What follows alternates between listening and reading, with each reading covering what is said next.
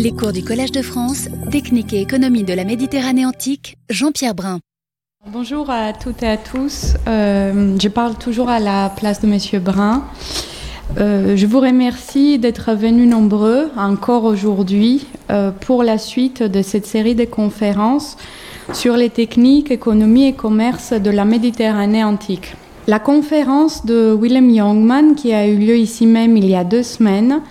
a argumenté fortement en faveur du potentiel croissant des données archéologiques qui, souvent issues de nouvelles méthodes de recherche appliquées et des sciences dites exactes, restituent des facettes de l'histoire peu ou mal documentées par les sources écrites. Néanmoins, la difficulté est grande. Il revient à l'archéologue fouilleur non seulement de décrire, mais aussi d'interpréter, de juger et de mettre en contexte ses trouvailles. Divers enjeux historiographiques influencent inévitablement les résultats. Mathieu Pou, professeur d'archéologie à l'Université de Lyon 2, nous parlera de l'économie administrée dans le monde romain, archéologie des réseaux de ravitaillement civil et militaire dans les Gaules et les Germanies au premier siècle de notre ère. Ainsi, nous regarderons dans une approche à la fois précise et large le degré d'intervention de l'État romain dans l'organisation et la gestion des réseaux d'échange à longue distance. La collaboration de Mathieu Pou avec Jean-Pierre Brun remonte en 2004 quand, avec André Tchernia, ils organisent à Lyon une exposition sur les ventes dans l'Antiquité. D'autres études et ouvrages ont suivi. En 2009, Mathieu Pou, invité au Collège de France par Christian Goudineau, parle de son premier domaine de spécialisation, la fin de la protohistoire ou début de la romanisation en Gaule. Mathieu Pou a publié des centaines d'études et participé à de nombreux projets sur divers domaines de l'Antiquité gallo-romaine, parmi lesquels les pratiques religieuses, l'urbanisation, la conquête militaire, les pratiques institutionnelles, la mosaïque antique. Bon, la liste est longue. Archéologue de terrain convaincu, il anime plusieurs chantiers archéologiques et coordonne depuis 2001 le fouille de l'oppidum des Corinthes dans le Puy de Dôme, pour lequel plusieurs monographies euh, sont déjà publiées. Il, a également, dirigé les fouilles de la villa viticole de Saint-Laurent d'Arny dans la Rhône et de la station routière de Panossa en Isère, auquel il fera référence. Parmi ses nombreuses qualités, il milite activement pour préserver l'archéologie préventive et l'archéologie de terrain général, non seulement comme science vivante, mais aussi comme moyen d'enseignement et d'éducation. Il est également très sensible à la diffusion du savoir auprès du grand public et offre généreusement une série de conférences et interviews que vous trouverez en ligne. En 2019, il publie son roman Go l'Orient Express Peblon Spaghetti, premier d'une trilogie de romans historiques ayant pour cadre la Gaule romaine à l'époque de l'empereur Auguste. Aujourd'hui, sa conférence illustrera les colonies de Lyon et de Vienne en moyenne vallée du Rhône. Par les résultats de nombreux chantiers de fouilles et travaux universitaires conduits en région lyonnaise au cours des 30 dernières années, en milieu urbain aussi bien que rural. Les manufactures monétaires et militaires, les domaines ruraux dédiés à la production vinaire et céréalière, les réseaux et relais routiers ou fiscaux seront soumis au prisme d'une lecture historique de vestiges éclairée par des comparaisons typologiques à l'échelle de l'Empire. Bah, je lui laisse la parole. Merci. Merci. Je tiens à mon tour à remercier Jean-Pierre Brun et Despina Chatsivassiliou euh, pour m'avoir convié à ce cycle de conférences qui va me donner l'occasion de traiter d'un sujet qui me tient à cœur. L'économie administrée dans le monde romain, je vous épargnerai le long sous-titre et insisterai surtout sur les guillemets. Tant l'évocation en 2022 d'un organe de gestion centralisé de l'économie romaine, au Haut Empire romain, peut apparaître incongru aux collègues spécialistes présents dans l'assistance, euh, que je salue au passage. Qu'ils se rassurent, il n'en sera pas vraiment question aujourd'hui. En fait, la discussion remonte pratiquement aux origines des sciences de l'Antiquité, puisque Theodor Mommsen, Otto Hirschfeld, évoquait déjà l'existence d'un organe centralisé bien connu pour le Haut-Empire et surtout pour les 3e et 4e siècles, à savoir la préfecture de l'Annone, chargée de l'approvisionnement des villes, l'Annona d'une part, et des camps militaires, ce qu'on appelle euh, les copiae, dans le cadre donc du service de l'Annone. Dès les années 1930, l'historien genevois, mon compatriote Denis van Schberchem, a réfuté ou plutôt minimisé l'existence de cet organe central et aujourd'hui, la plupart des historiens s'accordent à considérer qu'au Haut-Empire, euh, cette tâche était du ressort exclusif de la préfecture de Nonne et consistait essentiellement, sinon exclusivement, à approvisionner la ville de Rome en céréales.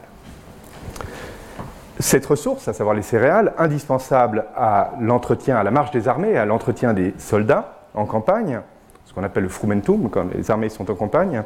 alimentait aussi un circuit régulier de ravitaillement des camps militaires stationnés sur le Limès, germanique, puis breton. Et il relevait d'une autre instance, ce qu'on appelle l'anon militaire, l'anona militaris, qui concernait également le ravitaillement en blé, orge ou millet nécessaire à la fabrication de la poulse ou du pain, pour les soldats donc. D'autres denrées étaient également acheminées, de l'huile, des sauces de poisson, de la viande, et, toutes sortes de, biens manufacturés euh, utiles au confort du soldat qui relevait d'autres circuits, qui relevaient plutôt de fournitures ponctuelles, de cargaisons de compléments, qui ne rentraient pas dans ce cadre. Et donc, la plupart des historiens de l'Antiquité aujourd'hui s'accordent à considérer que l'anone militaire, euh, tel qu'évoqué dans les sources, n'a pas vraiment existé avant le IIIe siècle de notre ère, avant l'époque sévérienne. Je ne m'attarderai pas trop longtemps sur ce dossier euh, historiographique pour que nous puissions nous concentrer immédiatement sur l'archéologie, sur euh, la, comment dire, la perception archéologique du problème. Et pour ce qui est de l'archéologie, la discussion a commencé à émerger plus tard, euh, dans les années 1980, avec la thèse d'un chercheur espagnol, José José Remesal Rodríguez, euh, plusieurs ouvrages traitant justement de l'anone militaire et de l'exportation de l'huile produite en province de Bétique, l'actuelle Andalousie, la vallée du Guadalquivir, en direction des provinces du Limès. Pour résumer cette thèse brièvement, qui porte principalement sur les estampilles euh, apposées sur des amphores de type Oberadon 83 ou Dressel 20, produites donc dans la vallée du Guadalquivir, et la thèse postule un lien d'approvisionnement direct entre cette province de Bétique, cette province hispanique, et les provinces du Limès, les camps militaires stationnés le long du Rhin sur le Limès. L'hypothèse, c'est que cet approvisionnement provenait d'un tribut payé par la province de, Bétique, qui était directement acheminé par des naviculaires privés, rémunérés par l'État, et donc fourni aux soldats en échange d'une retenue sur le solde. Cette thèse, à peine parue, a été réfutée dès le milieu des années 80, 1980, par Lothar Wierzchowski dans son ouvrage Herr und Wirtschaft, portant sur le rôle économique de l'armée, qui pointe un certain nombre de postulats de départ non vérifiés, par exemple l'existence d'un tribut payé par la province de Bétique, de corrélations non vérifiées, c'est-à-dire que ce n'est pas parce qu'on a une masse d'amphores ibériques importante dans certains camps, certaines productions qu'il faut fortement postuler tout un circuit d'acheminement dédié en amont, ça peut être simplement une préférence des consommateurs ou des commandes particulières. Hein. Et puis enfin des contradictions internes, puisqu'il n'est pas très très clair dans son ouvrage, dans ses ouvrages, euh, si ce système se met en place sous Auguste ou seulement à partir de Vespasien, dans les années 70 de notre ère. Cette thèse a été définitivement enterrée par André de Chernia, que je salue ici présent, qui nous fait l'honneur de, de, sa présence, dans son ouvrage remarquable Les Romains et le commerce, paru en 2011, et plus précisément dans son chapitre 4 consacré à la part de l'État romain dans le commerce. La vision verticale privilégiée par José Remessal, faisant de l'État le seul maître d'œuvre de toutes les commandes et de tous les commerces massifs à grande distance de biens de consommation courants, se en fait à la complexité, euh, j'ai oublié de vous montrer les références bibliographiques, la complexité du système économique romain au Haut Empire. Pour schématiser, euh, je vous rassure, nous n'allons pas commenter ce, schéma en détail, on peut distinguer trois grandes étapes dans l'acheminement des produits, la production tout d'abord, la réalisation des produits, l'acquisition des denrées euh, qui vont venir alimenter le commerce, ensuite leur diffusion, leur transport par voie aussi bien fluviale que terrestre, vière, et enfin la vente ou la distribution euh, par toutes les modalités possibles de ces mêmes produits. Et ce qu'on voit, c'est que ces trois grandes étapes font intervenir toute une série d'acteurs très différents, des produits déjà de nature très très différente que j'ai résumés ici, ensuite des acteurs très différents, et puis surtout un grand nombre d'infrastructures euh, qui interviennent à, des degrés divers, notamment des, structures de stockage, des structures nécessaires au transport, l'aménagement des voies fluviales, euh, l'aménagement des voies terrestres, les véhicules bien entendu, et puis des ateliers pour produire toutes ces marchandises. Au sein de ce schéma, distinguer ce qui relève de la part de l'État, de l'administration civile ou militaire, d'une part, c'est ce que j'ai essayé de mettre ici en vert et en violet, c'est-à-dire l'administration militaire, l'intervention potentielle de l'administration militaire est, marquée en, vert, hein, et l'intervention potentielle d'une administration civile en bleu ou violet. Et ce qu'on voit, c'est que les choses sont pour le moins imbriquées. Enfin, vous avez également euh, en, rose euh, pâle euh, ce qui relève strictement de l'initiative et des investissements privés. Et ce qu'on voit, c'est que dans les trois étapes du processus, eh bien, les choses sont d'emblée très très imbriquées et on peine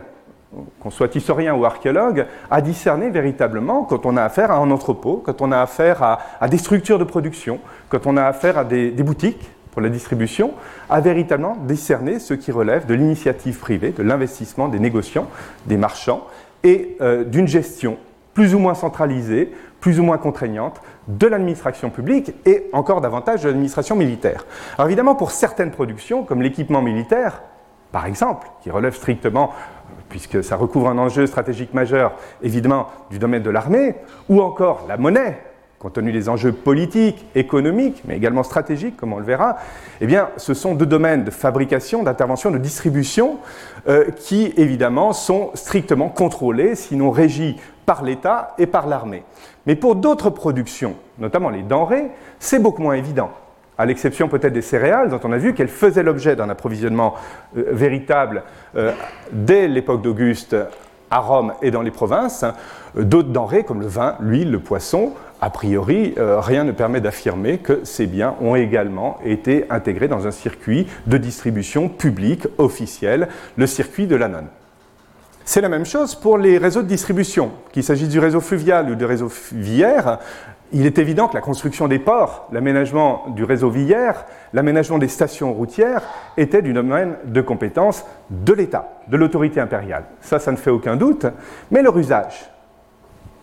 bien malin qui pourra dire si cet usage était strictement réservé à l'administration, civile ou militaire, ou pouvait également euh, s'étendre, par exemple, aux armateurs privés, aux négociants, etc.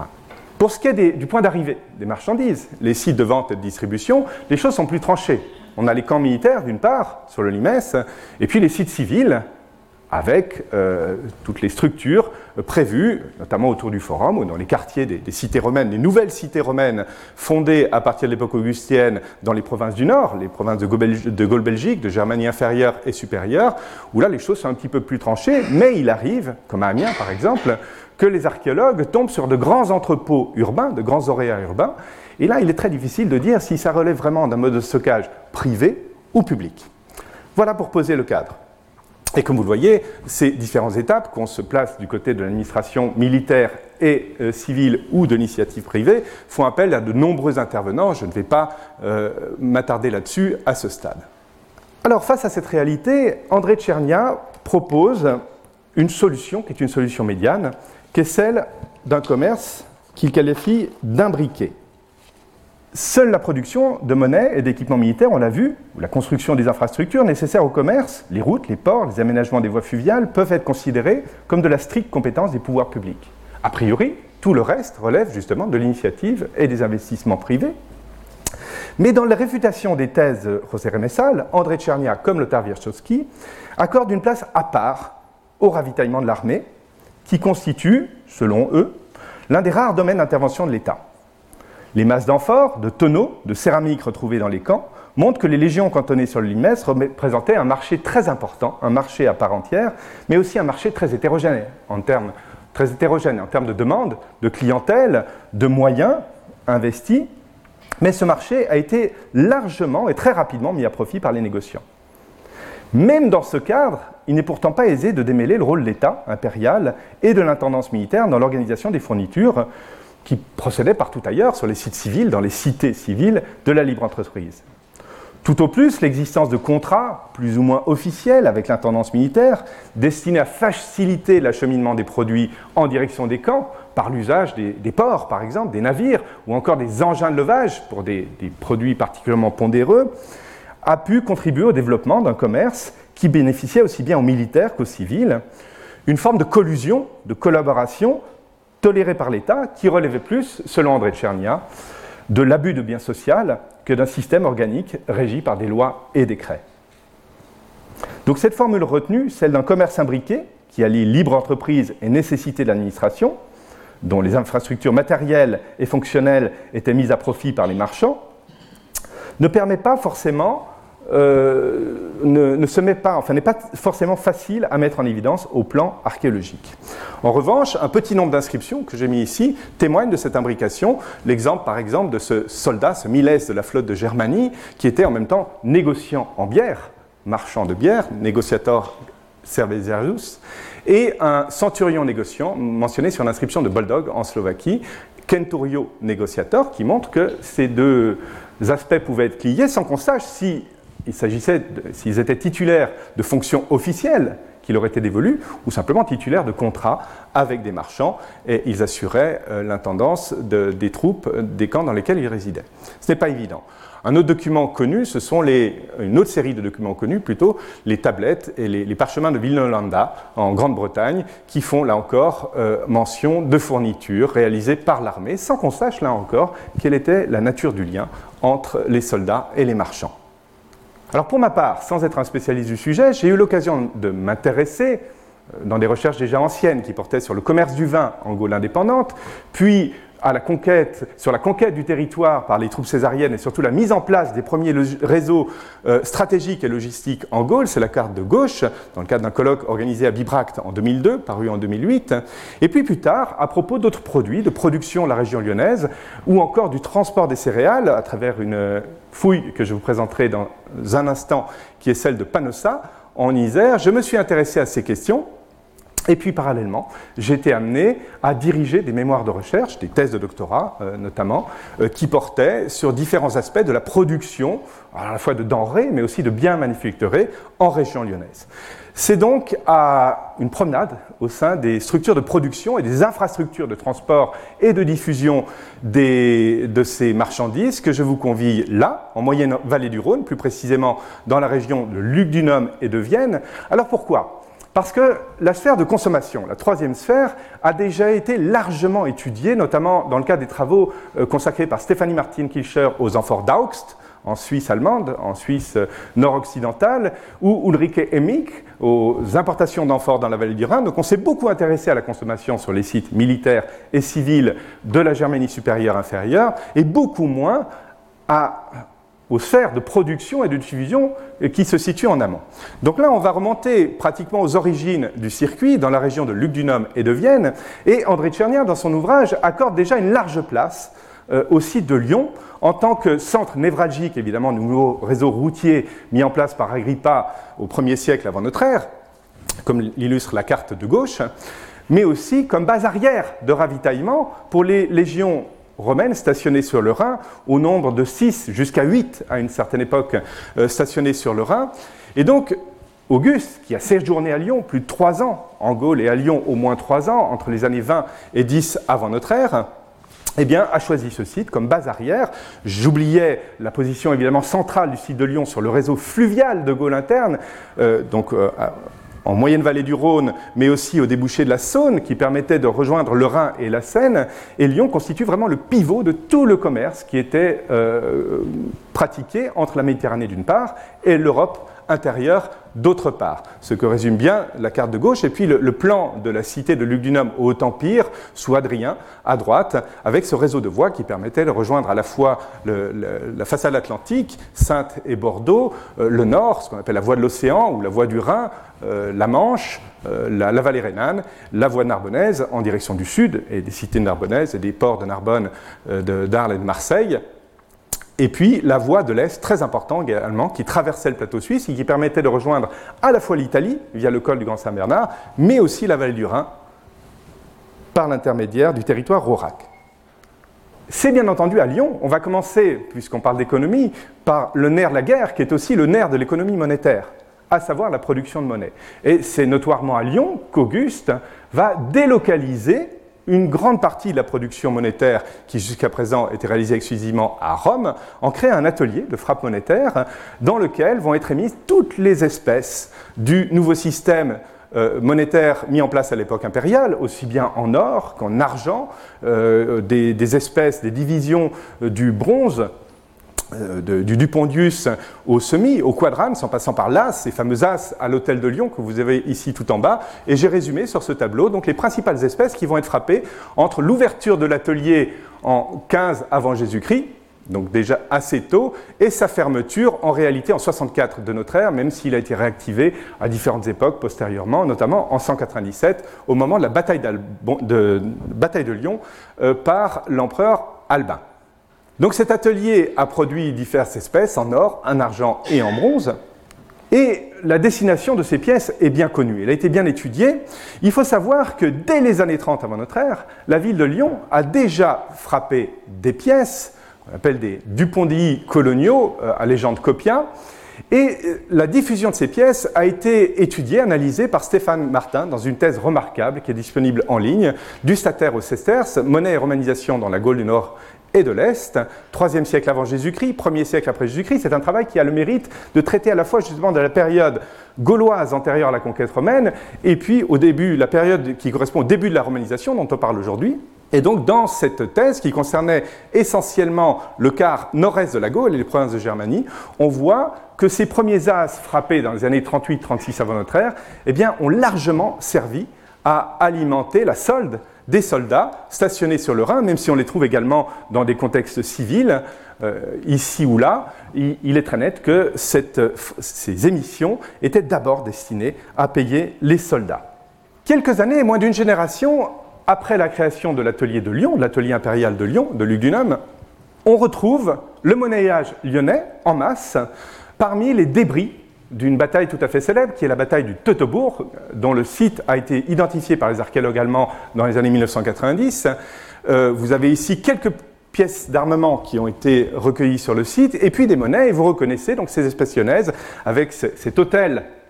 du sanctuaire du confluent, très très caractéristique, mais aussi d'autres espèces tout aussi caractéristiques. Hein. Et un petit décompte que j'ai mis ici en haut à droite, vous voyez, euh, une quinzaine de pièces d'or, 71 pièces en argent et plus de 190, près de 200 pièces en bronze, portées par les soldats. Alors évidemment, c'est un infime échantillon de ce qui était, de ce qui circulait au sein des légions à cette époque, mais c'est déjà assez important. Et on voit que là encore, ce monnayage a en grande partie servi à alimenter la solde des légionnaires et des troupes auxiliaires et c'est quelque chose qu'on retrouve très très bien à la charnière du règne d'Auguste et de Tibère, puisque toujours dans la thèse de Stéphane Martin, la répartition montre que les sites militaires sont encore très très bien alimentés en monnayage, mais les sites civils, la part dévolue aux sites civils commence à augmenter. Et ce qui est intéressant, c'est que Stéphane Martin a mis en évidence un probable approvisionnement différencié des sites civils et militaires, avec notamment une part plus importante de petites divisions, semi ou quadrantes, sur les sites civils, comme le montre ce diagramme. Pour ce qui est de la production monétaire, on revient à Lyon. La question de la localisation de l'atelier et de son organisation a longtemps été débattue et cette question a bénéficié d'avancées au début des années 2010 grâce à une thèse conduite sous ma direction euh, par Jonas Fluck, la circulation monétaire à Luc-Dunham, de la fondation de la colonie à la mort Septime Sévère, donc soutenue en 2013. Et euh, les travaux consacrés par Jonas Fluck aux vestiges artisanaux de la production monnaie ont montré que contre toute attente, on ne les trouvait pas dans le cœur de la colonie, située ici à Fourvière. Je vais peut-être vous résumer brièvement cette topographie lyonnaise qui est assez compliquée. Vous avez ici le cours de la Saône, le cours du Rhône. Ah, excusez-moi, je reviens en arrière. La presqu'île, qui était déjà occupée à cette époque, évidemment, le plateau de la Croix-Rousse et les pentes de la Croix-Rousse, sur lequel se trouve le, sanctuaire du confluent, la colline de Fourvière, et ici une vaste plaine de bord de Saône, qui est la plaine de Vèze, le vicus de Bèze, comme on le, qualifie parfois, d'après les inscriptions, et qui est une sorte d'immense suburbium qui s'étendait au nord de la colonie de Lyon. Et contre toute attente, ce n'est pas dans le cœur de la colonie qu'on va trouver les indices de production monétaire, à savoir les creusets, les essais de flanc, donc ces tablettes métalliques en bronze, en or ou en argent, donc de forme circulaire ou quadrangulaire, qui étaient frappées, un certain nombre d'essais de coins, et tout ce matériel ne provient pas du cœur de la colonie, mais de ce faubourg septentrional qui est la plaine de Vèze ici. Et ce qui est très intéressant, c'est que l'étude a montré que la production de monnaie, contre toute attente, ne faisait pas l'objet d'un circuit réservé, mais que ces monnaies étaient produites dans des ateliers non spécialisés, parmi d'autres productions, des parures, alors des ateliers de bronziers, hein, de métallurgistes, d'orfèvres pour l'or et l'argent, et ces monnaies étaient produites, les flancs en tout cas, étaient produites euh, parmi d'autres biens de consommation courants, comme des parures par exemple, ou des appliques de meubles. Et ça, c'est un résultat assez surprenant, parce qu'on aurait pu penser euh, qu'on avait un circuit dédié. Alors, cette réflexion sur la production du monnayage à Lugunum m'a amené à m'intéresser avec mon collègue Aldo Borlenghi, maître de conférence à l'université de, Lyon 2 en archéologie romaine comme moi, à un réseau architectural très connu des Lyonnais, bien connu des Lyonnais, qui a suscité beaucoup de fantasmes dans la littérature ancienne et récente, à savoir le réseau dit des arêtes de poissons de Lyon, la Croix-Rousse. Vous voyez, on était à Vèze il y a un instant, on se translate sur les pentes de la Croix-Rousse, et vous avez ici la, la localisation de ce réseau souterrain entièrement souterrain, formé de galeries, de plusieurs dizaines de galeries, maçonnées, construites, et ce réseau se situe juste à l'est, ah, excusez-moi, ça va un petit peu vite, à l'est du sanctuaire du Confluent, qui est localisé plutôt dans ce secteur, en périphérie de l'amphithéâtre de Lyon. vous avez ici une coupe et un plan de ce réseau, je ne vais pas le détailler. Vous montrer quelques photos, donc c'est un réseau souterrain qui ne se visite plus aujourd'hui. Comme tous les réseaux souterrains, il a, il a suscité bien des fantasmes. On l'a interprété comme un lieu de procession pour des, des processions druidiques, et plus récemment comme une cachette, un lieu où était dissimulé le trésor des Templiers. Toutes ces hypothèses ont volé en éclats depuis que le service archéologique de la ville de Lyon, Cyril de Courtial en particulier, ont commencé à s'intéresser réellement à l'architecture de ce réseau et à sa datation. Alors pour ce qui est de la datation, c'est très clair, ce réseau est romain et plus précisément, il a été édifié, érigé à l'époque julio-claudienne, entre le règne d'Auguste, Tibère, Claude. Les datations au carbone 14 ne sont pas si précises. On dispose aussi d'un certain nombre de graffitis en latin qui ont été apposés sur les murs qui ne laisse pas subsister le moindre doute sur la datation romaine et plutôt précoce de ce réseau. On peut penser qu'il a été édifié euh, assez tôt dans l'histoire de la colonie romaine. Ici, vous avez le titre d'une conférence, d'une communication que nous avions donnée donc avec Aldo Berlinghi dans le cadre du colloque Claude à Lyon, organisé par François Chausson en 2020, 2019 pardon, euh, à Lyon, au Musée des Beaux-Arts. Donc c'est en cours de publication, c'est en attente de publication. Alors sur ce réseau, ce qui est intéressant, c'est qu'on a à la fois des galeries reliées entre elles, des grandes galeries centrales, et puis des, arrêts, des, galeries latérales qui ont donné son nom au réseau, des arrêts de poissons, et puis des puits,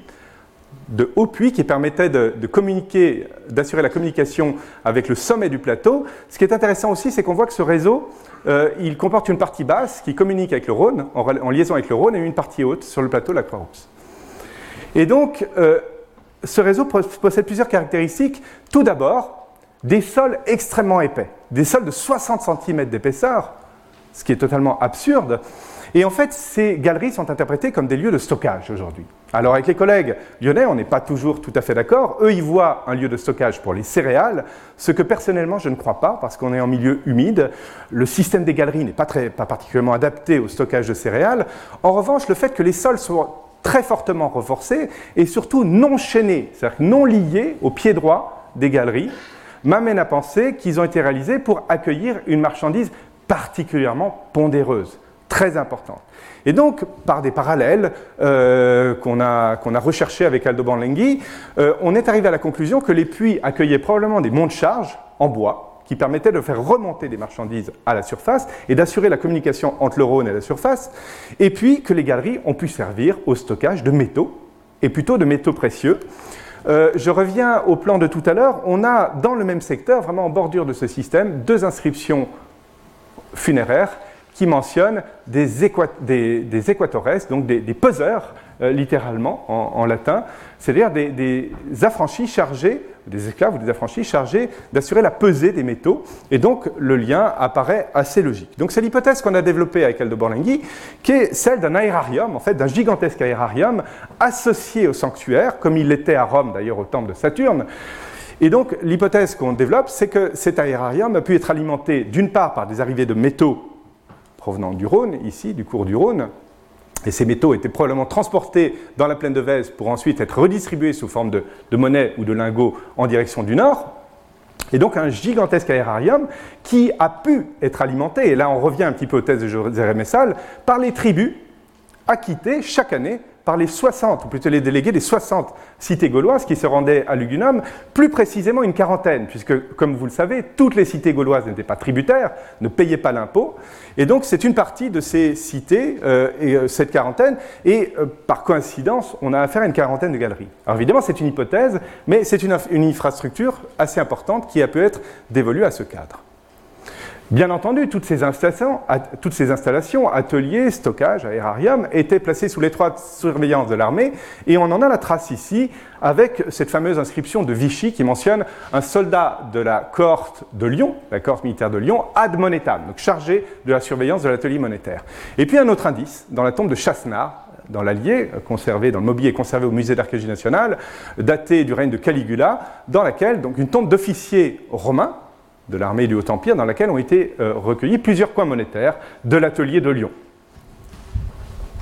Ceci nous amène donc à la présence d'une garnison permanente à Lyon, la 13e cohorte urbaine qui est mentionnée dans les textes, notamment par Flavius Joseph et d'autres auteurs, ou mentionnée sur des inscriptions. Et pendant très longtemps, la localisation de ce camp de la cohorte urbaine de Lyon est restée un mystère. Un mystère qui est levé depuis trois ans seulement, grâce aux, fouilles menées par euh, l'un de mes anciens doctorants, Benjamin Clément, qui a travaillé sur les techniques de construction à Luc les chantiers de construction, et qui est aujourd'hui maître de conférence en archéologie romaine à l'université de Franche-Comté-Besançon. Et les fouilles qu'il mène sur le site du Clos de la Visitation, à l'arrière de l'Odéon romain, donc sur le plateau fourvière, eh bien, ont mis au jour ce qui apparaît bien comme une partie de ce camp militaire comment on peut l'identifier? C'est qu'un très grand nombre d'objets militaires, de pièces d'équipement militaire, de pièces de projectiles d'artillerie ont été recueillis, plusieurs centaines, et puis une pièce centrale qui est interprétée comme un armamentarium qui a livré particulièrement un nombre particulièrement important de mobilier militaire, et tout cela, donc en plein centre-ville, est interprété comme l'une des parties de ce camp de la cohorte urbaine. C'est là que certaines recherches anciennes le localisaient, à l'abri du rempart. Et ce qui est intéressant, c'est que dans ce camp, en tout cas pour l'instant, on ne trouve pas de fabrique d'équipements militaires. Et comme pour les monnaies, c'est assez curieux, là c'est une autre thèse qui a été menée par l'un de mes doctorants, Lucas Guillot, Militaria Lugdunum, étude de l'armement romain et de l'équipement militaire à Lyon, 1er siècle avant, 4e siècle après Jésus-Christ, paru donc aux éditions, aux éditions Monique Mergoal à Montagnac en, en 2016. Et donc c'est une thèse consacrée au mobilier militaire de Lyon, en amont, avant ces fouilles du Clos de la Visitation, et Lucas Guillot a identifié plusieurs lieux de production de cet équipement militaire, aussi bien à Fourvière que sur la presqu'île. Et là encore, contre toute attente, ce qui est assez surprenant, c'est que cette production euh, ne s'inscrivait pas dans un circuit dédié, réservé, protégé dans le camp de la cohorte, mais cette production a été déléguée aux artisans à des artisans qui produisaient d'autres choses, là encore des parures, euh, de la vaisselle métallique, euh, des appliques de meubles, etc. Et on en a un exemple ici avec cette boutique du verbe incarné, donc à proximité du camp, mais pas dans le camp, qui a produit des projectiles, des flèches qu'on retrouve alors aussi bien sur le camp de la cohorte, mais surtout en grand nombre sur les camps du Limès. Alors ces productions d'équipements militaires lyonnais, elles sont bien attestées aussi bien à Lyon évidemment que sur les camps du Limès, et puis par des inscriptions euh, lues sur un, fourreau de glaive de Vindonissa, par exemple, en, Suisse actuelle,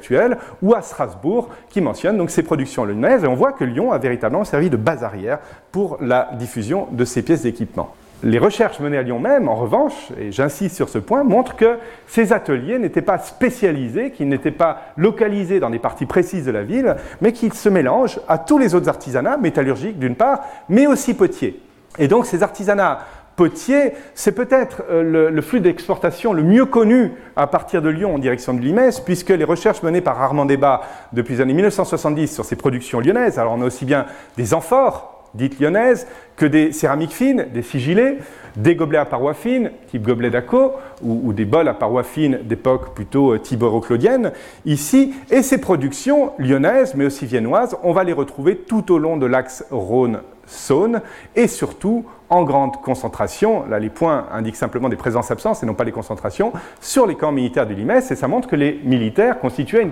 clientèle privilégiée ces produits. Ce qui est logique, puisqu'on a affaire à des militaires essentiellement d'origine méditerranéenne, italique, qui sont venus avec leurs habitudes de table méditerranéennes. Donc ces produits s'adressaient d'abord à cette clientèle méditerranéenne. Et c'est intéressant parce qu'on a un flux de distribution qui est étonnamment semblable à celui que je vous ai montré pour les militariats et les monnaies. Alors la question se pose de savoir si c'est une simple coïncidence topographique. Évidemment, comme les voies fluviales sont le moyen le plus adapté pour relier, pour, pour rallier les sites du Limès et la vallée du Rhin depuis Lyon, il pourrait s'agir d'une simple coïncidence. C'est toute la question. Est-ce que ces productions étaient véritablement réservées à l'armée? Est-ce qu'elles faisaient partie de fournitures officielles? Ou est-ce que c'est un simple effet d'aubaine saisi par les marchands qui pouvaient profiter, comme on l'a dit tout à l'heure, des infrastructures euh, proposées par l'armée pour les acheminer en, cargaison complémentaire, en quelque sorte, en sus des céréales et des denrées? Alors justement, les denrées, passons des contenants au contenu.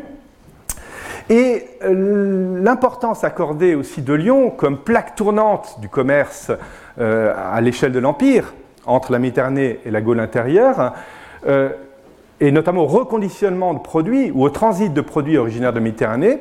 a, de mon point de vue, conduit à occulter un point important, c'est celui de la production locale, qu'on peut trouver sur le territoire de Lyon, ou plutôt sur les territoires de Lyon et de Vienne. Et c'est un sujet auquel je me suis intéressé à partir de 2006 dans le cadre d'un projet qui portait sur les territoires coloniaux de Lyon et de Vienne et qui m'a amené à fouiller un site situé euh, au sud-ouest de Lyon. Alors ici, vous avez une, carte simplifiée de l'emprise supposée, ce sont d'autres travaux que je n'aurai pas le temps de présenter ici, de cette colonie de Lyon au Haut-Empire, au 1er, 2e siècle de notre ère, avec toute une série de ressources, des métaux, euh, de la pierre de construction ou des denrées. Justement, c'est un territoire qui est propice à la polyculture, c'est-à-dire à la culture des céréales, des légumineuses, mais aussi de la vigne et des fruits. Euh, je vous ai mis un petit aperçu de ce qu'on appelle le plateau lyonnais, justement à l'ouest de la colonie de Lyon, et vous avez un petit aperçu en direction de Lyon. Et c'est un territoire évidemment qui est occupé par de très nombreux sites ruraux, de très nombreuses villes Et je me suis intéressé en particulier entre 2008 et 2011 à l'une d'entre elles, qui est la villa de Goiffieux à Saint-Laurent-d'Agny, qui a donné lieu à un chantier universitaire, euh, conduit euh, sous ma direction euh, au nom de l'Université Lyon 2 entre 2008 et 2011. Alors cette villa a livré énormément de choses et on va s'intéresser uniquement à son état impérial précoce. La villa est fondée dès les années 40 avant notre ère par un probable colon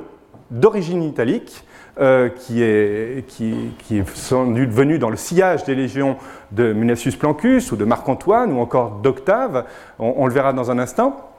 Et cette première villa coloniale eh bien, va se développer au cours des siècles suivants, au 1er, 2e, 3e siècle, et dès l'époque tibéro-claudienne, on a affaire à un véritable palais rurale, une grande villa péristyle de style romain, pas moins de trois bassins, celui-ci fait près de 40 mètres de long, une natatio, une grande piscine que vous avez ici, un vignoble au premier plan, et puis des bains, des bains privés qui constituent pratiquement les plus anciens fouillés en Gaule intérieure, on en connaît de plus anciens en Arbonnaise. Voilà, donc tout le luxe et le confort italien en campagne lyonnaise, et donc l'origine de ce colon peut être inférée d'un certain nombre d'objets particuliers retrouvés sur la villa, notamment des monnaies, des espèces en argent assez rares des guerres civiles,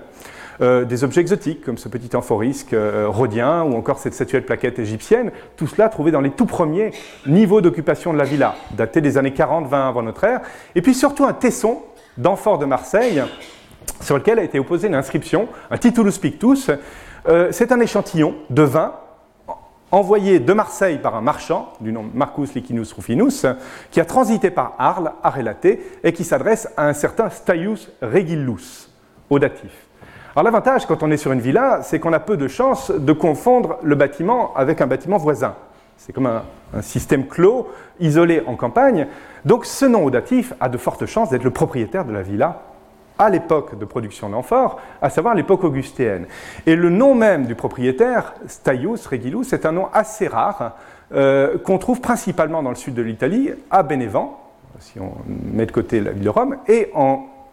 région lyonnaise. Et dans le cadre d'un article dont j'ai mis la référence ici, eh j'ai postulé l'hypothèse que donc, ce propriétaire pouvait être un, colon, un vétéran des guerres civiles installé à Lyon parmi d'autres colons lyonnais dans les, années 40, dans les années 40 ou 30 avant notre ère. Ce propriétaire a conservé des liens durables avec euh, l'armée, euh, comme en témoignent ces marqueurs discrets, une petite attache de, de baudrier, de glaive ou de poignard, et puis ici un pendant de harnais d'époque tibéro-claudienne, tout à fait caractéristique, qui laisse à penser qu'il a conservé des liens euh, à des degrés divers avec l'armée. Cette villa, dès l'époque augustienne, a livré les traces d'un vignoble assez important et d'un pressoir daté des années 10 avant notre ère. Et ce qui est assez intéressant, c'est que les techniques mises en œuvre à la fois pour le vignoble et pour le pressoir sont totalement italiques, Ce sont des choses qu'on ne trouve même pas en province de Narbonnaise. C'est-à-dire qu'on a une importation directe, une greffe directe de techniques viti et vinicoles de l'Italie vers la Gaule, et c'est assez logique dans le cadre d'un processus colonial. Au deuxième et troisième siècle, cette villa va se développer pour devenir un véritable château vinicole avec une production qui atteint plusieurs milliers d'hectolitres euh, par an, avec plusieurs pressoirs, plusieurs cuves de foulage, etc. Donc un domaine qui montre que le territoire colonial de Lyon a produit du vin, ce qui n'était pas connu auparavant, et donc, euh, on peut s'interroger sur le simple rôle de distribution ou de redistribution qui est accordé à Lyon dans, la littérature archéologique. Dès lors qu'on a une, production locale, on peut se dire que c'est d'abord ce vin local qu'on a mis en amphore. Et ça a permis de se pencher sur ce dossier des amphores lyonnaises, euh, dont je vous montrais tout à l'heure qu'on les retrouvait beaucoup sur le Limès. Alors, on a à la fois des amphores à vin, de type Dressel 1, Dressel 2, 4, etc. Je vous épargne la typologie. Des amphores à sauce de poisson qu'on va mettre de côté, puisqu'en l'occurrence, on n'a très probablement pas produit de sauce de poisson à Lyon, de salaison marine en tout cas. Mais en tout cas, pour ce qui est du vin, on peut penser que c'est du vin lyonnais qui a été conditionné en grande partie et envoyé à destination des troupes du Limès. Se pose aussi la question des contenants périssables, les tonneaux les plus ou moins grandes barriques retrouvées en grand nombre sur les sites du Limès, dont Armand Desbas, dans des recherches déjà anciennes, a montré qu'ils provenaient en grande partie, pour l'époque dont on parle, l'époque julio-claudienne, le règne d'Auguste à, Vespasien, qu'ils étaient fabriqués autour de l'arc alpin, puisqu'on a affaire à des essences résineuses,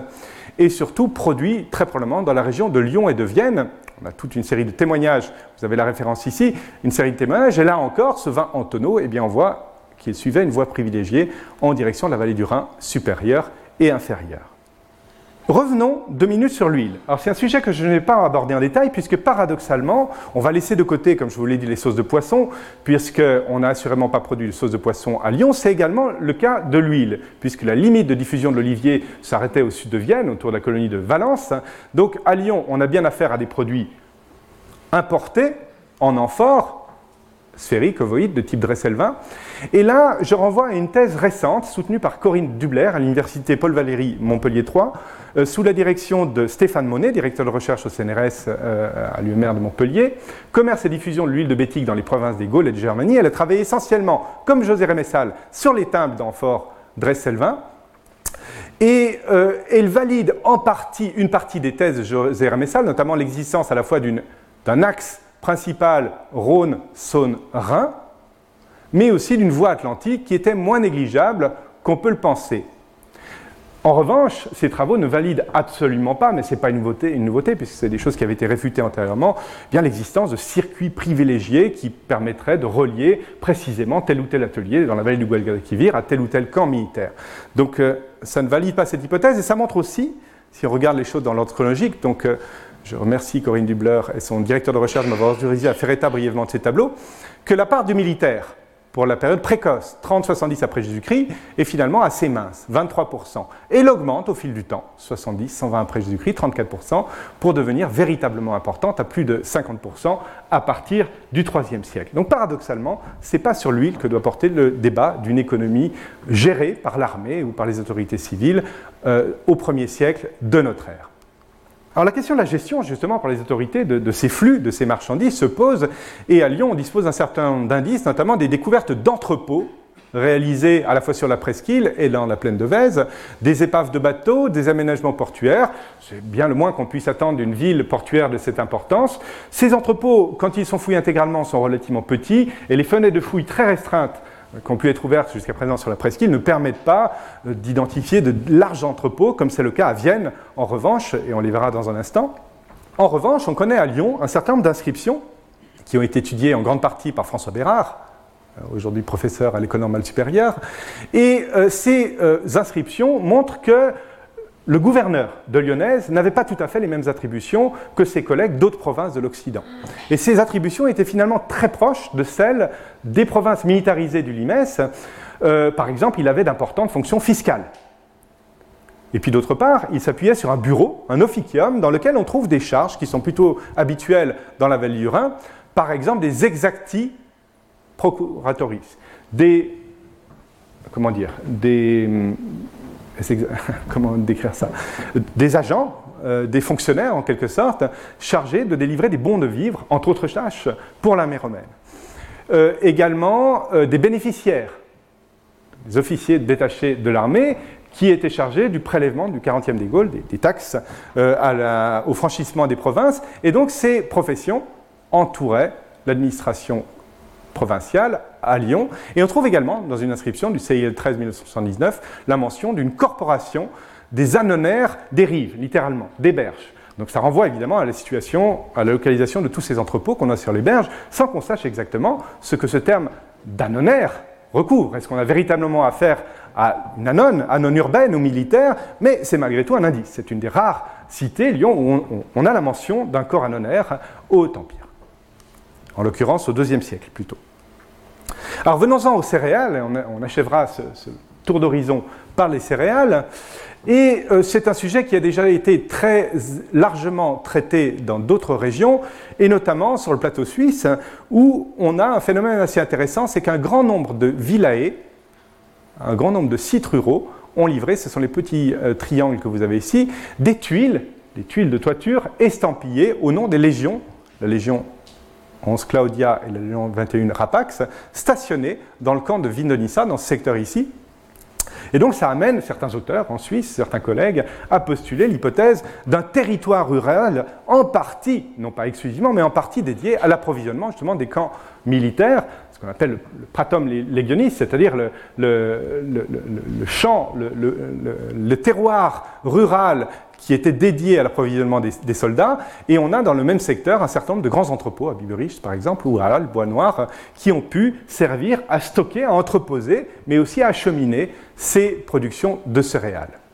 Alors l'hypothèse de grands entrepôts dédiés justement à la centralisation et l'acheminement des céréales n'est pas nouvelle. Elle a été proposée dès les années 1990 par un défunt collègue Yvan Barra, la villa romaine de Richebourg, dans les Yvelines, dans la revue archéologique du centre de la France, avec la découverte d'un grand grenier, de type tour-grenier, qu'il interprète comme un lieu de stockage euh, qui servait justement à la centralisation des ressources d'un terroir beaucoup plus vaste en vue de son exportation et peut-être de son acheminement dans le cadre de l'Anon. C'était une hypothèse qui était assez visionnaire pour l'époque et assez fragile parce que finalement cet entrepôt n'a en soi rien d'exceptionnel, mais qui a été validé plus ou moins par Jérôme France, grand spécialiste de la fiscalité en Gaule romaine, dans son article Les personnels et la gestion des entrepôts impériaux dans le monde romain, paru dans la revue des études anciennes euh, en 2008, et il trouve que cette hypothèse est séduisante. Plus récemment, j'ai eu l'occasion moi-même de tomber sur un entrepôt assez important sur le site auquel Despina faisait allusion tout à l'heure, le site de Panossa, les Buissières. Alors on se trouve ici à l'opposé du site que je vous présentais il y a un instant, Salon-Rodani-Guaffieux, à savoir à Panossa, en Isère. On est à l'interface, comme vous le voyez ici, des territoires coloniaux de Lyon, d'une part, de Vienne, d'autre part. Mais on est bel et bien en territoire à l'Obroche. On est dans le territoire de la cité de Vienne. Toutes les monnaies retrouvées sur le site sont des monnaies viennoises et à l'Obroche. Toutes, non pas toutes, à une exception près, comme je vous le montrerai dans un instant. Alors ce site de Panossa, il a fait l'objet de sondages dans les années 1970 par mon collègue Yves Burnand, des sondages assez limités qui avaient amené à l'interpréter comme un, site rural, comme une villa, euh, parmi d'autres, notamment sur la base d'une inscription conservée par les propriétaires du terrain dans le château d'Antouillet, on est ici euh, dans le coin, euh, je ne vais pas vous dire de bêtises, sud-ouest du site, euh, avec une grande inscription funéraire qui mentionne des héritiers qui ont fait ériger un mausolée sur décision testamentaire du défunt, et ce défunt était pontife pas pontife à Rome, probablement pontife à Vienne, mais un personnage important. Et surtout, le site semblait se scinder en deux pôles, un, pôle plutôt résidentiel, urbain, la Pars Urbana ici, et un pôle artisanal ou agricole ici. Et vous voyez dans les champs, très vite, dans les années 2000, sont apparues des traces tout à fait explicites. Et ce grand bâtiment, qui fait 50 mètres par 20 mètres, a été interprété initialement comme un chef vinicole par les spécialistes de l'archéologie rurale locale. Et donc c'est un site sur lequel j'ai investi des fouilles après celui de, de Guaffieux avec mon collègue Aldo Banlingui et puis les étudiants de l'Université Lyon 2 entre 2012 et 2016. Vous avez ici une vue de la fouille en cours avec ces deux secteurs, le secteur résidentiel ici et le secteur artisanal et agricole là. Moi, je suis parti vraiment de l'hypothèse d'une villa au départ. Et je, souhaitais fouiller ce chef vinicole qui n'était pas là, mais je suis tombé sur autre chose. Le plan que vous avez là est très très particulier. Il ne ressemble absolument pas à un plan d'établissement agricole tel qu'on peut les connaître. Il y en a des centaines qui ont été fouillés en Gaule. Et il présente des particularités vraiment tout à fait exceptionnelles. C'est un site extraordinaire au sens premier du terme. Et on va pour l'instant, regarder ce qu'il en est au tout début de l'occupation du site. Alors on a un domaine gaulois qui a été euh, plus ou moins repéré sous ce site, mais ce n'est pas très important. C'est le cas aussi pour la villa de Saint-Laurent-d'Any. En revanche, le tout premier noyau du site que vous avez ici marqué en, rose, on est dans la partie occidentale du site ici. Je me trompe, on est là exactement. C'est ce petit bâtiment-là, hein, ici. Vous avez ici zoomé là. Et ce qui est intéressant, c'est que la construction de ce noyau fondateur du site a bénéficié d'une offrande de construction, une offrande de fondation avec deux monnaies que vous avez ici. L'une a été noyée dans la maçonnerie de l'angle de l'enclos qui entoure le bâtiment. C'est un as colonial, plutôt un Dupondius colonial de Vienne. Et l'autre a été mise dans le mortier qui maintenait la toiture du bâtiment. Et cette monnaie, qui ressemble beaucoup à la première, est un as colonial du territoire de Lyon. Alors c'est très intéressant. J'ai publié cette découverte dans un, article que vous avez ici, en ciel et terre, autour d'une double offrande de fondation découverte sur la station de Panossa, paru en 2021. C'est très intéressant parce qu'on est justement à l'interface des territoires de Lyon et de Vienne. On a ce sont des monnaies qui ne sont pas fréquentes dans la région. Et on a une monnaie lyonnaise d'une part, une monnaie viennoise d'autre part. Donc c'est assez intéressant et ça place d'emblée ce site euh, sous euh, une égide un peu particulière, on ne sait pas vraiment à quoi ça peut correspondre. En fait, ce site est interprété aujourd'hui comme une station routière de type Mancio, établie sur un trajet particulièrement important, qui est euh, le trajet Vienne en direction de l'Italie, la voie d'Italie depuis Vienne, mais aussi la voie d'Italie qui provient de Lyon. Et ces deux voies se rejoignent précisément dans ce secteur, à quelques kilomètres du site. Et ce site a livré, entre autres choses, quelque chose de tout à fait exceptionnel. Donc ce premier site, hein, daté des années, euh, comme vous le voyez, l'offrande de fondation permet de dater la fondation évidemment du site dans les années 38 et 36 avant notre ère. Et ce n'est pas sans importance parce que ces années correspondent au gouvernorat d'Agrippa, qui est évidemment le grand créateur du réseau routier et, du cursus, euh, ce qui deviendra plus tard le cursus publicus en Gaule, pas forcément dans ces années-là, mais ah, c'est pas moi. Euh, et donc c'est assez intéressant donc ce site, daté des années 30 avant notre ère, a livré un exceptionnel ensemble, un exceptionnel ensemble d'enduits peints. Ah, ici, vous avez une vue de ce secteur de la station routière avec plusieurs ateliers, pièces d'hébergement et auberges alignées, et puis les parallèles sur lesquels je ne m'attarderai pas, mais c'est un exceptionnel ensemble d'enduits peints, publié récemment dans un volume de la série Pictor euh, en 2020 ou 2021, je crois, je n'ai plus le souvenir, j'ai oublié de mettre la référence, je la compléterai dans, la partie écrite de la conférence. Et donc ces endupins ressemblent comme deux gouttes d'eau à ceux qu'on peut trouver dans les grandes villées euh, de la région de Pompéi et d'Herculanum, notamment à, Bosco Real. Et, ils sont tout à fait exceptionnels. Qu'on n'en trouve pratiquement pas d'autres traces ailleurs. Et donc, ils ont été euh, mis là pour un personnage particulièrement important. On a également des, des pieds de meubles en marbre, de tables de bancs en marbre. Et tout un matériel assez exceptionnel, matériel d'écriture, de chirurgie, de toilettes, etc., qui montre que cette station était fréquentée par des personnages importants. Une petite tombe fouillée à proximité de, ce noyau de la station est intéressante. Elle date de l'époque tibéro-claudienne et on a affaire à un personnage déjà très romanisé avec euh, des strigiles, probablement d'origine euh, italique, latine, et une petite pointe de flèche qui est plutôt de typologie militaire que civile, pour la chasse par exemple. Et c'est intéressant parce que là aussi c'est un lien très discret, très ténu, avec la sphère militaire qu'on trouve là sur ce site. Donc, comme je vous l'ai dit, c'est un site qui est interprété comme une station routière, donc située à l'interface déjà des provinces de Lyonnaise et de Narbonnaise, ici. Vous avez ici la référence d'un article général euh, paru dans la revue Gallia en 2016 consacré justement à ce dossier. Euh, et donc c'est un itinéraire particulièrement important qui était jalonné par cette station. Et donc, euh, je ne m'étends pas là-dessus, mais je l'identifie à la station de Bergusium, mentionnée sur la table de Peutinger, entre autres, et sur l'itinéraire d'Antonin sous le nom de Birgousia. Je renvoie donc à l'article pour ceux que ça intéresse. Alors, ce qui est intéressant, c'est que ce site va faire l'objet d'une reconstruction intégrale près d'un siècle et demi plus tard, cette fois-ci sous le règne de l'empereur Domitien. Alors, comment le sait-on? C'est qu'on a la chance de disposer d'une deuxième offrande de construction, qui a été trouvé dans ce nouveau bâti aménagé à la fin du 1er siècle, avec deux pièces de monnaie, cette fois-ci, qui sont attribuées à l'empereur Domitien, noyé dans les maçonneries, et datées entre les années 80 et 90 de notre ère. Alors, ce qui est intéressant, c'est que Domitien est connu pour alors non pas comme le fondateur d'un réseau routier qui est déjà très ancien à son époque, mais comme celui qui l'a rénové, qui l'a refondé en quelque sorte en, prévision de la conquête des champs d'écumates en, en, Germanie. Et donc, c'est intéressant d'avoir ces deux offrandes parce que la station est intégralement reconstruite à cette époque et elle prend un tour beaucoup plus spectaculaire puisque vous voyez, les, vestiges sont conservés sur une hauteur de 4,50 mètres, ce qui est exceptionnel pour un site rural. Vous avez ici un édifice thermal, des thermes particulièrement importants, totalement surdimensionnés pour un site rural, pour un site privé. Vous en avez le plan là adossé un complexe résidentiel qui est très intéressant parce qu'on trouve à la fois un grand bâtiment que j'interprète comme un prétoire, un praetorium, euh, réservé à l'hébergement des, gens importants, et donc les termes sont liés à cela. On a une latrine publique, une latrine privée ici, et puis un bâtiment d'hébergement qui ressemble beaucoup au cantonnement des camps militaires probablement pour l'escorte de ces mêmes personnages. On a des parallèles tout à fait euh, convaincants, notamment en Sardaigne, à Muro des Banjus, avec, vous voyez, à la fois le même type de, de plan adossé à des termes surdimensionnés. Dans le secteur artisanal de la station, on trouve un vaste complexe dédié à la métallurgie du fer, avec des centaines de kilos de scories, de culots de forge retrouvés là, et un objet très intéressant, qui est un petit coin à estamper, qui a servi à produire probablement des pièces de harnachement militaire ou des appliques de ceinturons militaires. Donc là, c'est intéressant parce qu'on a à nouveau un lien avec l'armée, ténu, mais quand même, il est quand même là.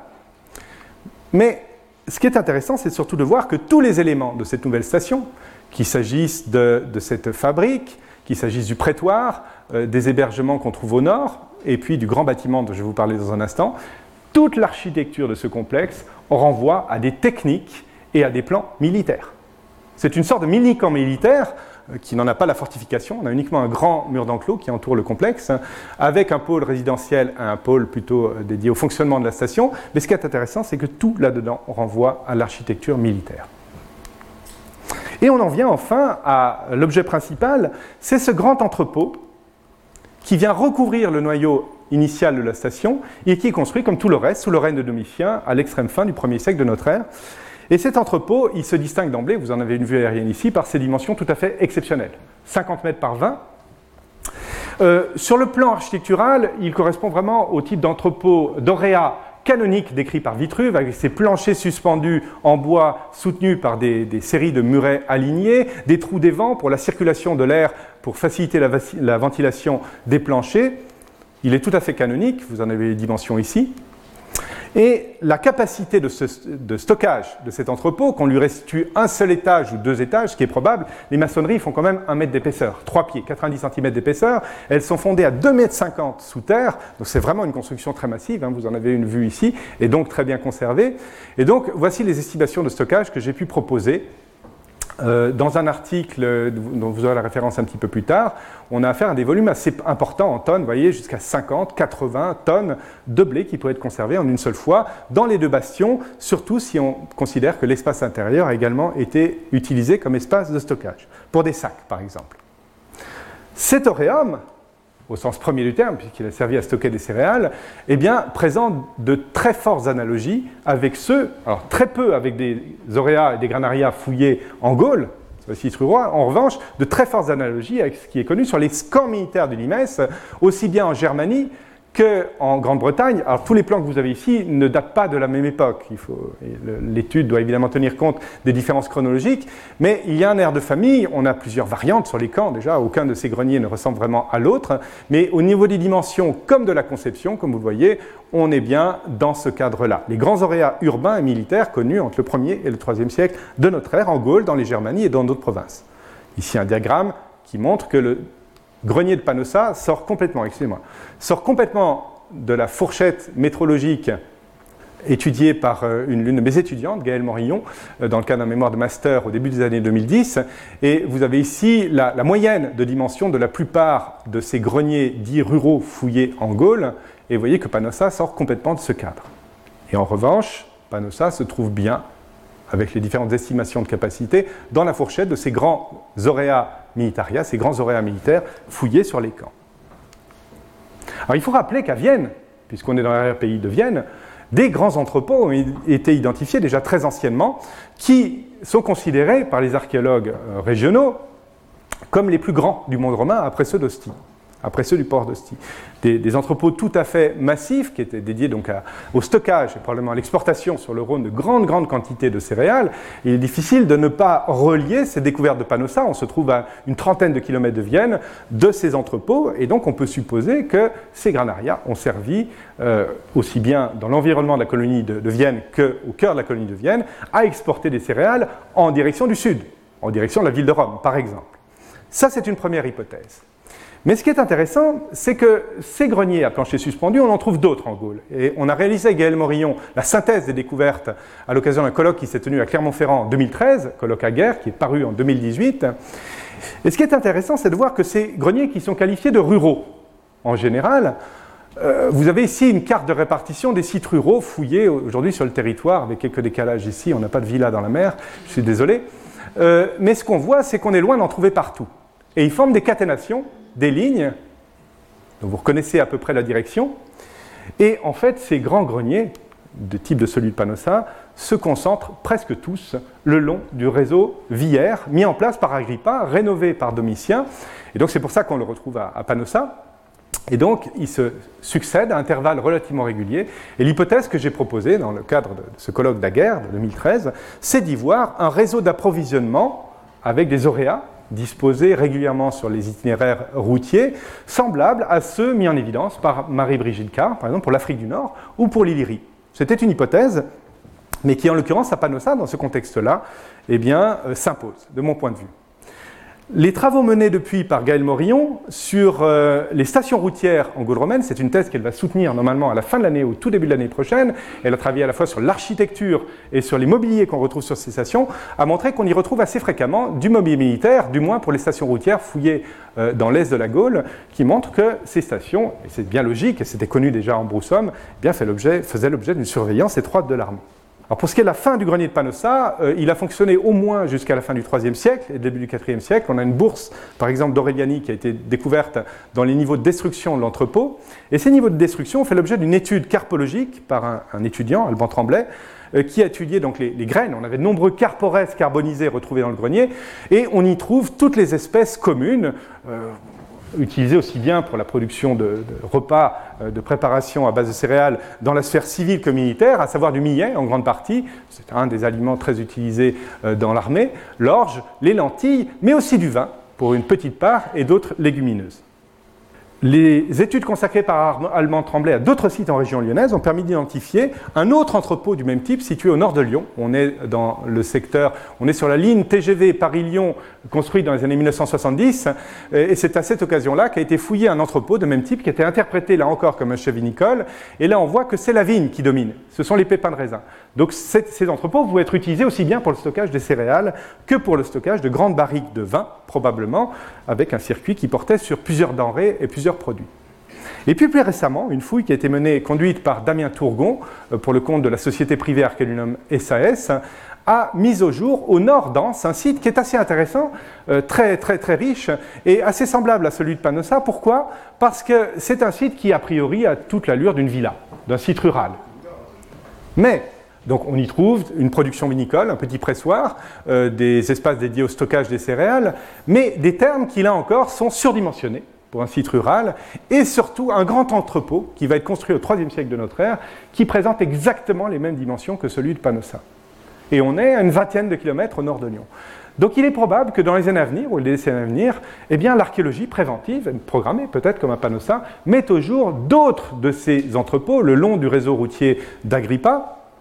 qui servait justement à l'acheminement des céréales, mais aussi d'autres denrées. Euh, on pense au vin, bien entendu, ou à la bière, en direction euh, des sites civils et militaires du Limès. Mais il faut penser aux militaires, puisqu'on a affaire à des infrastructures publiques construites par l'armée, très probablement, et donc probablement gérées aussi par les autorités civiles ou militaires. Alors un petit mot sur le trafic fluvial, je n'ai plus le temps de m'étendre là-dessus. Euh, on connaît un certain nombre d'entrepôts fluviaux fouillés à Lyon ou ailleurs, Rézé, Aquilé ou, ou, Lausanne. Et à Lyon surtout, on a cette découverte tout à fait spectaculaire réalisée dans les années, euh, en 2004 plus précisément, de ces bateaux romains d'époque médiévale euh, retrouvés sur le site du parking, l'actuel parc Saint-Georges, à proximité de l'église du même nom. Et donc je renvoie aux nombreuses inscriptions lyonnaises faisant état de naviculaires y compris un naviculaire marin, ou de nautes, bien entendu, ces corporations des nautes, du Rhône, de la Saône, ou du Rhône et de la Saône, et je vais simplement commenter deux cartes. Vous avez ici donc une carte qui résume ces grandes voies fluviales qui permettaient de relier Lyon à Olimès, pardon.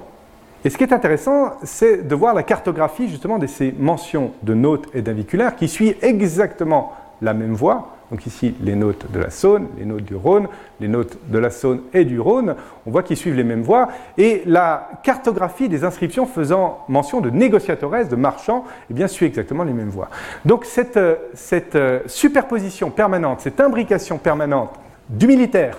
de l'administration civile et des commerçants privés, elle se traduit très bien par les cartes, et je renvoie à cet extrait du digeste étudié par Dick Whittaker hein, en son temps et, cité par André Tchernia,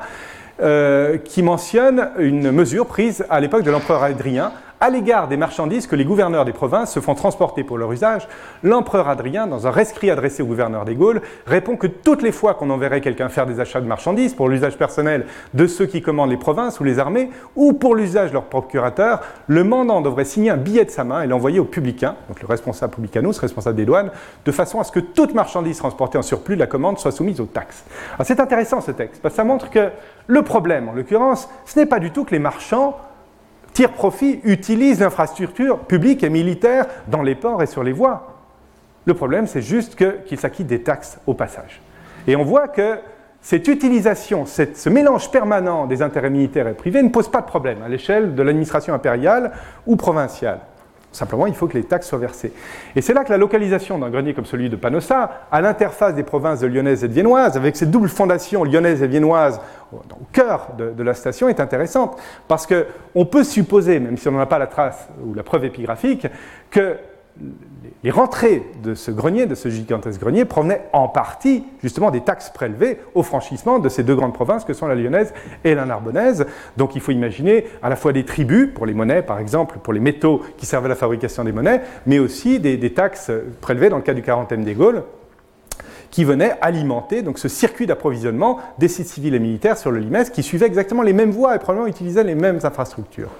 Alors je vais en conclure par ce schéma que je ne vais pas détailler, je vous rassure, j'ai suffisamment abusé de votre temps et de votre patience, mais simplement pour revenir aux couleurs que j'ai mis tout à l'heure, il montre justement à quel point cette imbrication entre les sphères de l'administration militaire, euh, administration civile, les acteurs privés, cette imbrication est perceptible à toutes les étapes du circuit d'approvisionnement. Au niveau de la production, on l'a vu, une production de monnaie et d'équipements militaires euh, qui est déléguée à des artisans ordinaires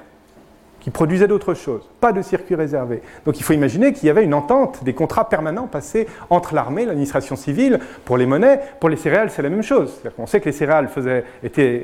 faisaient l'objet de circuits réservés dans le cadre de la nonne, donc il faut imaginer qu'une part des céréales était acheminée officiellement en direction de l'IMES, et puis que les mêmes vecteurs bénéficiaient aux marchands privés. C'est ce qu'on a ici, donc l'usage de convois militaires aussi bien par des acteurs publics que par des acteurs privés, et puis des transporteurs privés qui pouvaient être chargés, rémunérés, ou par des exemptions TAS par exemple, d'acheminer ces mêmes produits. Et puis au niveau de la, sphère de consommation, évidemment, les choses sont très mélangées, par exemple dans l'environnement des camps, dans les canabés. Et donc je vais, pour conclure, simplement dire quelques mots sur le système qu'il faut imaginer.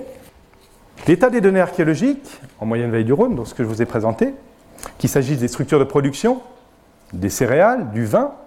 de la monnaie, de l'équipement militaire, ou des infrastructures logistiques de transport et de stockage, les stations villières, les ports, ce que j'appelle les entrepôts relais,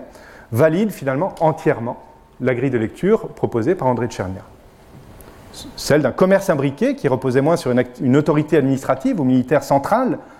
centralisée, que sur des ententes ouvertes, ponctuelles,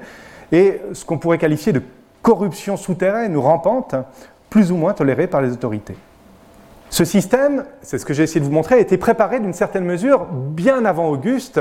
sous le gouvernorat d'Agrippa, dès le début des années 30, avec la construction d'un grenier comme celui de Panossa, la production des premiers, des Dupondini coloniaux de Vienne et de Lyon, qui servaient à, à payer la solde des troupes du Limès. Et donc il a préparé le terrain, mais il s'est véritablement mis en place sous Auguste. Évidemment, la question se pose, savoir si ce système a été réalisé, commandé ou seulement favorisé par l'empereur par le biais justement d'exemptions fiscales ou de soutien logistique plus ou moins officiel Ou est-ce qu'il s'agit d'un simple effet d'aubaine pour les négociants qui suivaient le train des légions et de la cour impériale et qui voyait évidemment une source de revenus absolument colossale. Donc la question se pose aussi, et André Tchernier la pose, de savoir si ces marchands, ces investisseurs privés ont été intégrés dès le départ dans un projet d'organisation logistique qui visait à assurer l'approvisionnement en nourriture et tous les autres biens nécessaires au bien-être des soldats et des populations civiles qui résidaient dans l'environnement des camps. À l'exception de l'équipement militaire et de la monnaie, dont la production et le transport exigeaient évidemment une surveillance armée, compte tenu des enjeux stratégiques, politiques, économiques, ni le vin, ni l'huile, ni les poissons ou encore les céramiques n'ont bénéficié d'un circuit réservé, fermé d'approvisionnement, distinct, géré de haut en bas par l'administration militaire ou civile. En revanche, la délégation qui est bien avérée de certaines productions à des artisans euh, civils, monnaie, militariens, on l'a vu, ou à des possessores privés, parfois d'anciens vétérans issus de l'armée qui gardaient des liens avec l'armée, comme pour le propriétaire de la villa de, Saint-Laurent-d'Agny, euh, qui produisait des céréales et du vin, allait probablement de pair avec un usage partagé et étroitement partagé des infrastructures fluviales, villères, les véhicules, les entrepôts, la logistique, et enfin le caractère mixte de certaines cargaisons de biens militaires et civils euh, qui impliquaient un minimum de coordination, et je dirais plutôt un maximum de coordination entre ces différents acteurs et les sphères de production, de diffusion et de distribution. Et c'est à partir du règne de Tibère où on constate un, formidable accroissement démographique, notamment dans l'environnement des, camps et dans les nouvelles cités fondées dans le nord de la Gaule et dans les provinces de Germanie, que ce marché se forme, et là évidemment le nombre d'investisseurs et de marchands privés augmente, et le lien avec l'armée doit se distendre. Mais il subsiste, on l'a vu avec la construction du grenier de Panossa, une part de ce ravitaillement qui était directement contrôlée par l'autorité civile et militaire romaine, et donc, comme souvent, la vérité, euh, qui est souvent très contrastée quand les hypothèses sont émises, se situe souvent au centre, au milieu. Donc, on a véritablement affaire à, un système complètement imbriqué, comme en témoignent d'ailleurs les inscriptions présentées au début de cet exposé. Et donc, si l'on veut vraiment discerner la main de l'administration, avec les guillemets, j'insiste, derrière certains secteurs de l'économie romaine au Haut-Empire, je parlerai plutôt d'une forme de gestion délégative un terme qui ne recouvre pas forcément l'actuelle notion de délégation de service public, mais qui en préfigure assez bien l'esprit tel que défini dans la loi Mursef du 11 décembre 2001. Je cite entre guillemets Contrat par lesquels une personne morale de droit public confie la gestion d'un service public dont elle a la responsabilité à un délégataire public ou privé dont la rémunération est substantiellement liée au résultat d'exploitation du service. Je crois qu'on peut difficilement mieux résumer la problématique du jour. Et les, fortunes, acquises par les négociateurs de l'axe Rhône-Rhin